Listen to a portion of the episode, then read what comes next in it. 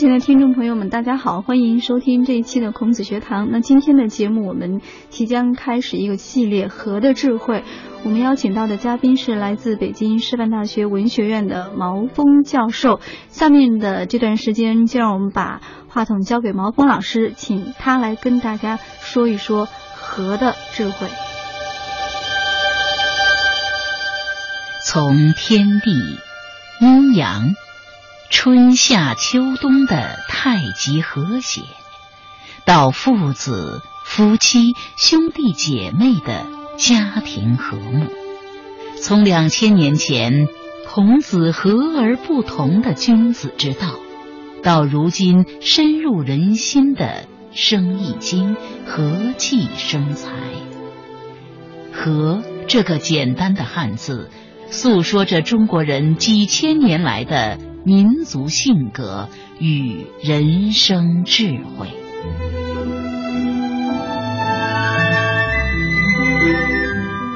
孔子学堂特邀北京师范大学毛峰教授与您共同探寻和的智慧。本集内容：和的智慧之一——太极和谐。敬请收听。各位朋友，大家好。我今天呢，想跟大家一起聊一个呃中华文明的一个核心的智慧，叫和的智慧啊。那么大家要想一下，中华文明啊，在世界历史上是绵延时间最久的一个文明。我们说它的时间跨度最大，然后呢，它的地域跨度也很大。可以说，它把不同的地域、不同的文化、不同的种族、不同的信仰和不同的生活方式，全都融合在一起了。那么，它这样一种大的时空跨度的这么一种文明，那它的奥秘在哪里呢？那么，中华民族的智慧的核心是什么呢？我觉得呢，这是一种和的智慧。所以呢，我今天想跟大家一起啊聊聊这个题目。那么，这个我们第一第一次呢，我们先谈谈这个中国智慧当中的一个呃核心吧。啊，大家知道，你看我们呃经常代表中国文化的有一个图案，我不知道大家熟不熟，就是太极图。啊，就是这个太极图呢，呃，八卦的一个用八卦的一种呃图形来显示着一种呢阴阳和谐互动的这么一种关系。这个东西呢，可以说传遍了全世界，哪里有中国人，你就哪里就能找到呢这个太极图，找到八卦图案，就如同啊，你走到任何一个国家的这个唐人街啊，China Town，你都会看到这个呃叫什么，就是中国功夫。啊，实际上我就说呢，中国功夫它实际上也寄托了这样一种和的智慧，也就是说，阴和阳之间事物发展的积极的因素和呢阳这个阴呢是跟从的因素，它之间是互动的、互补的。还有呢，比较刚强的方面和那个比较阴柔的这个方面，两者也是互补的，阴阳是互补的，刚柔是互补的。同时呢，一动一静，我们的生活都是这样。静久了，我们想动一动，动得太太疲累了，我们要休息一下，静一静。那么动静之间也是互补，这所有的互补呢，就是我们太极图、八卦图的一个底蕴。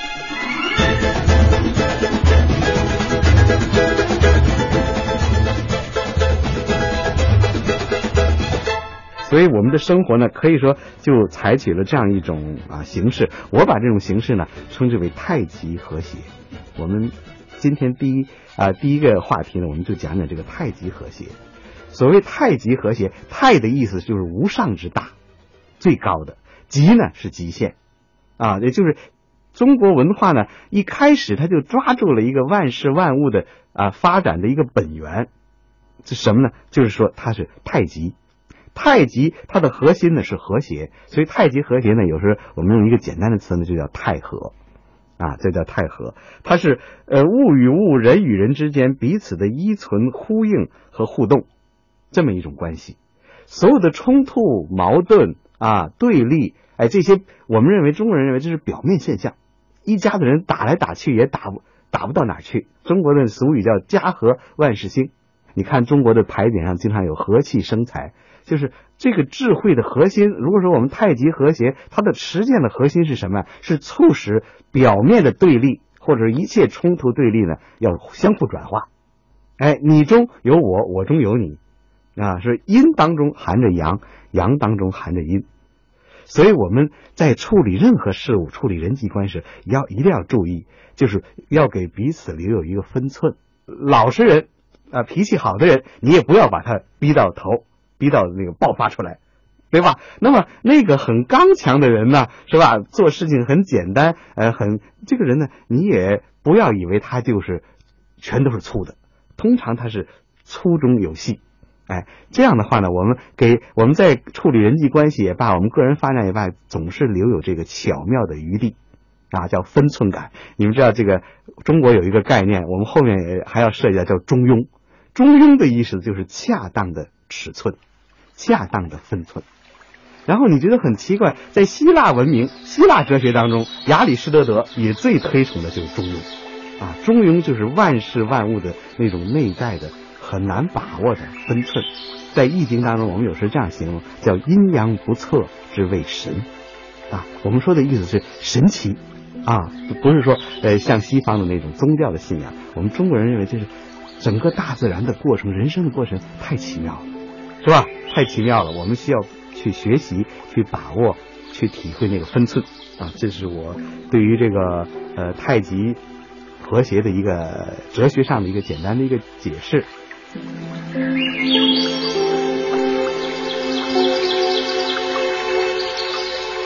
相传上古时期的中华民族的人文始祖伏羲氏，教民结绳为网以渔，养畜家畜，改善了人们的生活条件，因此祥瑞蝶心，天授神物。有一天，一种龙背马身的神兽，高八尺五寸，身披龙鳞。凌波踏水，背负土点，由黄河游进了今天洛阳的图河。人们就把游弋在图河中的这匹神兽称为龙马。接着又有神龟背着书从洛水出现，伏羲氏就依照龙马背上的图点和神龟背来的书上面的符号，画成了八卦。这就是《易经》上记载的“河出图，洛出书”。圣人则之，而河图与洛书这两幅中国古代流传下来的神秘图案，后来不仅被认为是河洛文化的滥觞，也成为中华文化中阴阳五行术数的源头。那么，呃，最有趣，谁最早提出这个概念呢？就是中国的三皇五帝当中的第一皇，伏羲。伏羲呢，哎，代表着中华文明的起源啊。伏羲，我们可以，我们把它想象成一个什么呢？非常青春的啊，非常浪漫的一个远古时代的这个原始部落的一个啊一个人物。因为你现在看很多图，都把伏羲想象的很那个啊，就是成熟。啊，我觉得不是啊，因为在在远古的时代啊，人们能够。跟大自然打成一片一一一片的话，他毕竟是非非常的什么呀？非常的这个青春强壮啊，具有号召力，具有感染力，这么一个人物。那么他呢，带领着大伙儿，就是他实际上起他是风姓，风姓起源于什么呢？就是现在的山东半岛，还有江苏的北部那一带啊，也就简单的说说黄河的下游地区和淮河的呃流域那块。然后呢，他带领着他的部族呢，不断的进行呃打鱼啊、打猎啊这种渔猎啊，一直呢，他的部落的发展很快，呃，他的足迹一直到现在最远到哪？到甘肃啊，他整个贯穿了整个黄河流域的上中下游，乃至于淮河流域，呃，他的足迹都达到了。那么伏羲呢，哎，有一次带着大家在河边那个捕鱼打猎的时候，突然发现水中啊有一匹很大的那个很一匹很大的。我们叫神兽，其实就是一匹很强壮高大的马。伏羲觉得很奇怪，这个马是陆上的动物啊，它怎么能够到水中去那个游的还这么好呢？哎，伏羲呢，就是这个我们讲说时迟那时快，这一瞬间他看到这么一匹神，他立刻就跃身啊，就跳到黄河里。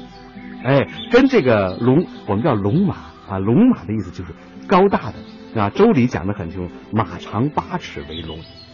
啊，我们说中华民族是龙的民族，龙马精神，龙就是马，啊是大马，所以呢，他就跃到这个黄河里面，跟这个龙马一起啊，怎么样呢？浮游啊，《诗经》当中形容叫载浮载奔，哎，在这水当中呃浮游嬉戏，这匹龙马呢也不畏惧他，两个人似乎有一种亲和力啊，两个人在水中，所以大家得用一种什么呢？用现代的这个欧美那种青春片的那个感觉来想象这幅画面。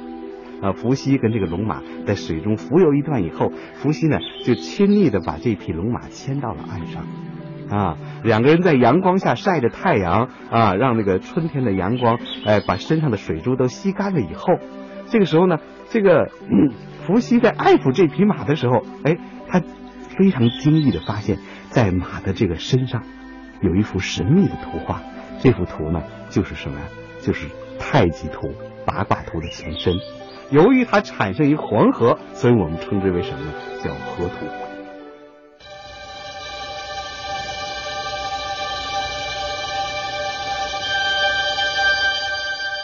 从天地、阴阳、春夏秋冬的太极和谐，到父子、夫妻、兄弟姐妹的家庭和睦，从两千年前。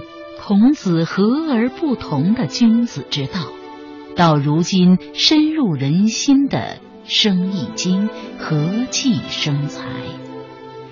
和这个简单的汉字，诉说着中国人几千年来的民族性格与人生智慧。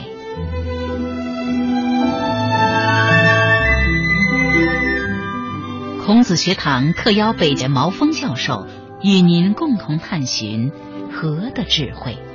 本集内容“和的智慧”之一：太极和谐。敬请收听。啊，后来大禹治水的时候，是在那洛河边也发现了一匹啊一个神龟。那么这个神龟呢，我们称之为啊，啊后来这个在中国文文献当中叫“河出图，洛出书，圣人则之”。哎，河图之学、洛书之学就这么产生了。那么现在看啊，我们用现代学术的眼光来看它，实际上它是一个什么呀？是上古时代的一个星象图。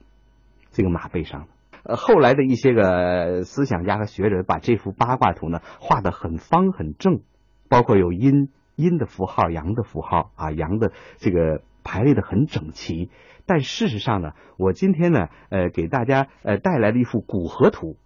古河图是什么概念呢？就是它是每一个实际上是像花瓣一样，有五朵花瓣组成的一朵花，然后这些花呢围成了一个圆的图案，所以大家就可以想象这是一幅什么呢？一幅春天生机盎然的一幅啊美丽的图景啊，这样的啊万物像鲜花一样的绽放在怎么样呢？在大海啊这个清澈的呃或者说清澈的湖水之上。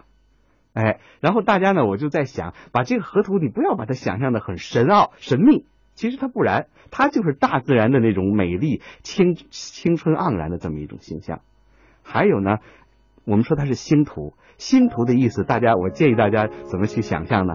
就去想象一下啊，著名的荷兰裔的法国画家啊，印象派的代表人物梵梵高，温森特梵高啊，梵高最有名的那幅画叫《丝柏与星光之夜》。那个星星，它画的非常之大，而且是旋转的啊，旋转在整个这个星空之上。所以我的我个人的感受也是这样。我要是呃晚上散步的时候，做一些器械锻炼的时候，我总要抬头仰望这个星空。我听说我们温家宝总理也有这个啊，对于这个星的啊这个诗歌的引用，是写这个太多太多了啊。那梵高的那幅星图，我看完以后都特感动。完了以后，我就把给给学生发这个短信。啊，要要你你要感受到这种呃文化，实际上无论是中还是西，无论是古还是今，它是相统一的，相统一的。这也是我的这个哎，我我因为我零五年提出文明传播学这个概念，它的核心就是古今中外的文明，它要说的意思，它要告诉你的哲理是一样的。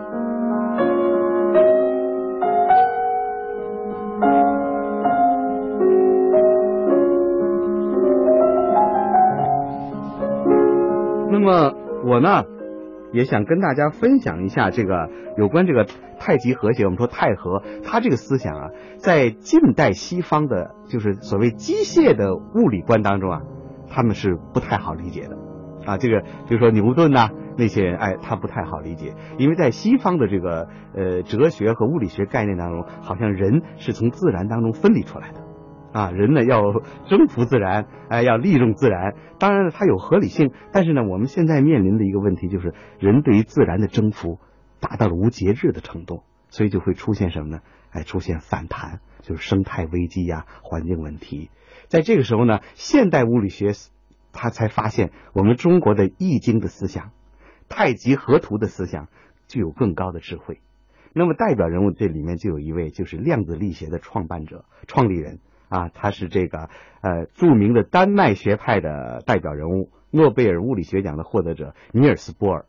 啊，尼尔斯波尔这个量子力学的观点就是这样，他主张大自然和人之间不能分割，它是互动的关系。所以呢，他获得了诺贝尔物理学奖以后，呃，丹麦皇室啊就要给他一个贵族的爵士的一个呃徽号。那么他要在他的徽，他选择了他的贵族的那个象征那个徽号，它的图案就是中国的太极图。然后他选择的一句铭文呢，那句铭文就是“对立即互补”。啊，对立即互补。我们过去呢，我们看近近代以来吧，我们接受这个西方的学术的时候，我们呃可能把一个事对立的事物之间的矛盾强调的比较多。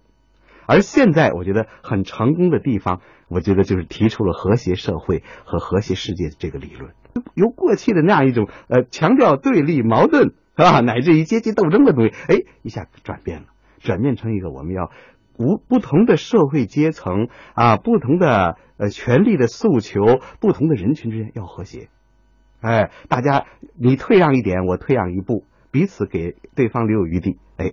这样的话，我们这个社会才能够稳步的繁荣的发展。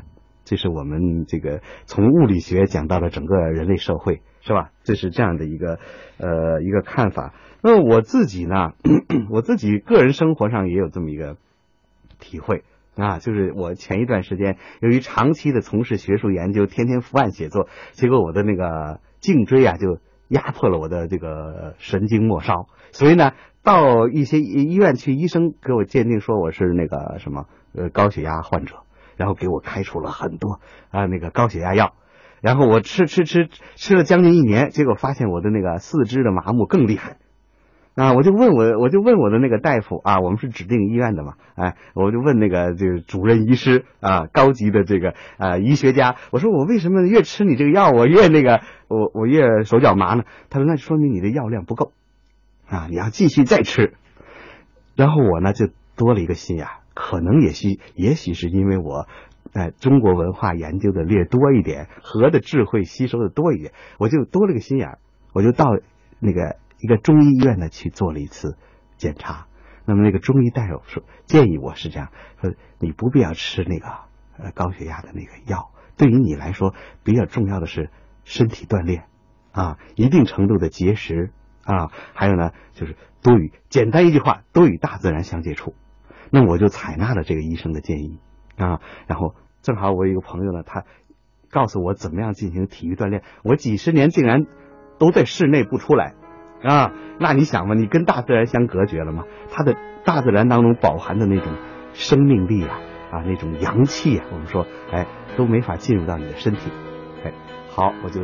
采纳他的建议就开始了。每天早晨，你比如夏天，通常我夏天五点半天亮就要起床，啊，六点准出门，啊，迎着那个呃初升的朝阳去操场锻炼，啊，然后呢，晚上一般情况下，呃，按照夏夏天的作息的话，晚上要六点半七点以后，太阳接近落山的时候，我要出来锻炼，啊，这个它的强度不一样，早晨强度大一点，晚上呢就是散步。啊，散步，欣赏欣赏周围的风光和景致，调整自己的身心，要深呼吸啊。那么一开始我做的那个杠铃啊，就是这个十公斤的杠铃都举不动，而我现在达到的情况是让全操场的所有的年轻的学生啊，全都惊惊讶了，就因为我能推举的是五十公斤以上的杠铃。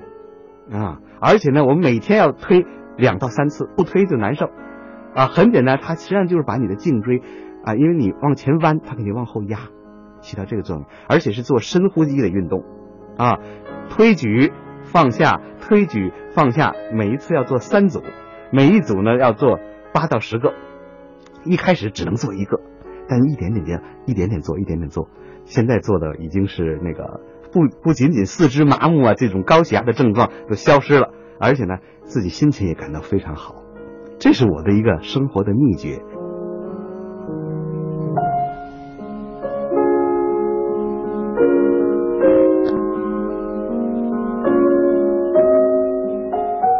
设我在室内啊，感到有些郁闷呐、烦躁啊，甚至于人都有的嘛，都会有那种失望的情绪，那怎么办呢？我建议你最好的办法就是走出到户外去，跟大自然相接触啊，让生命当中的那种。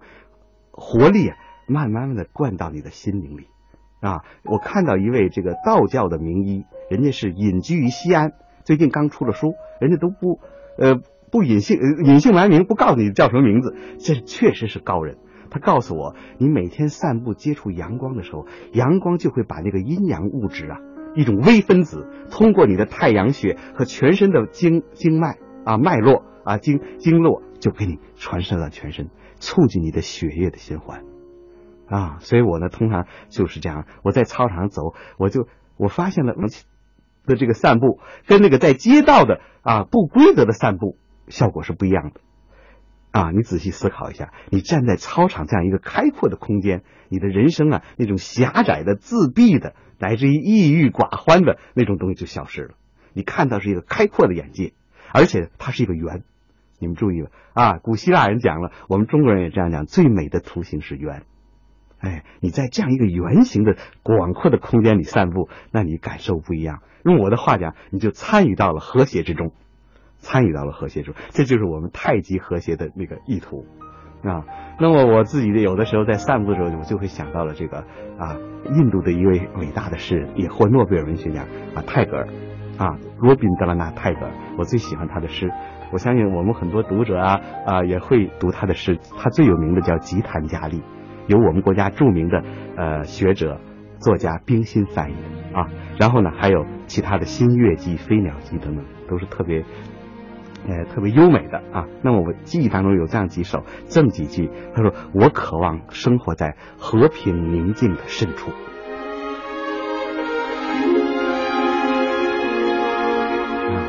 我经常有的时候在我的家里面啊，大家闲谈的时候，呃，像我太太啊，有时甚至像我的老母亲啊，朗诵出这这句诗的时候，他们都啊都是感叹不已。我渴望生活在和平宁静的深处啊，人生就是这样嘛，把那些烦扰都去掉啊，跟大自然的节奏前进，春夏秋冬啊，哎，这样去生活，你就没有什么烦恼。啊，所虽然说我们现在生活巨大压力，有巨大压力，需要在巨大的社会压力、生存压力的情况下，我们要怎么样呢？要从经典文化当中，要从中华文明当中汲取这个和的智慧，来怎么样呢？使我们的精神力量更加生长，哎，来对付这个压力，缓解这个压力，使我们的生活呢更加的幸福和美满。嗯，我今天呢就简单的跟大家交流到这个地方，谢谢大家。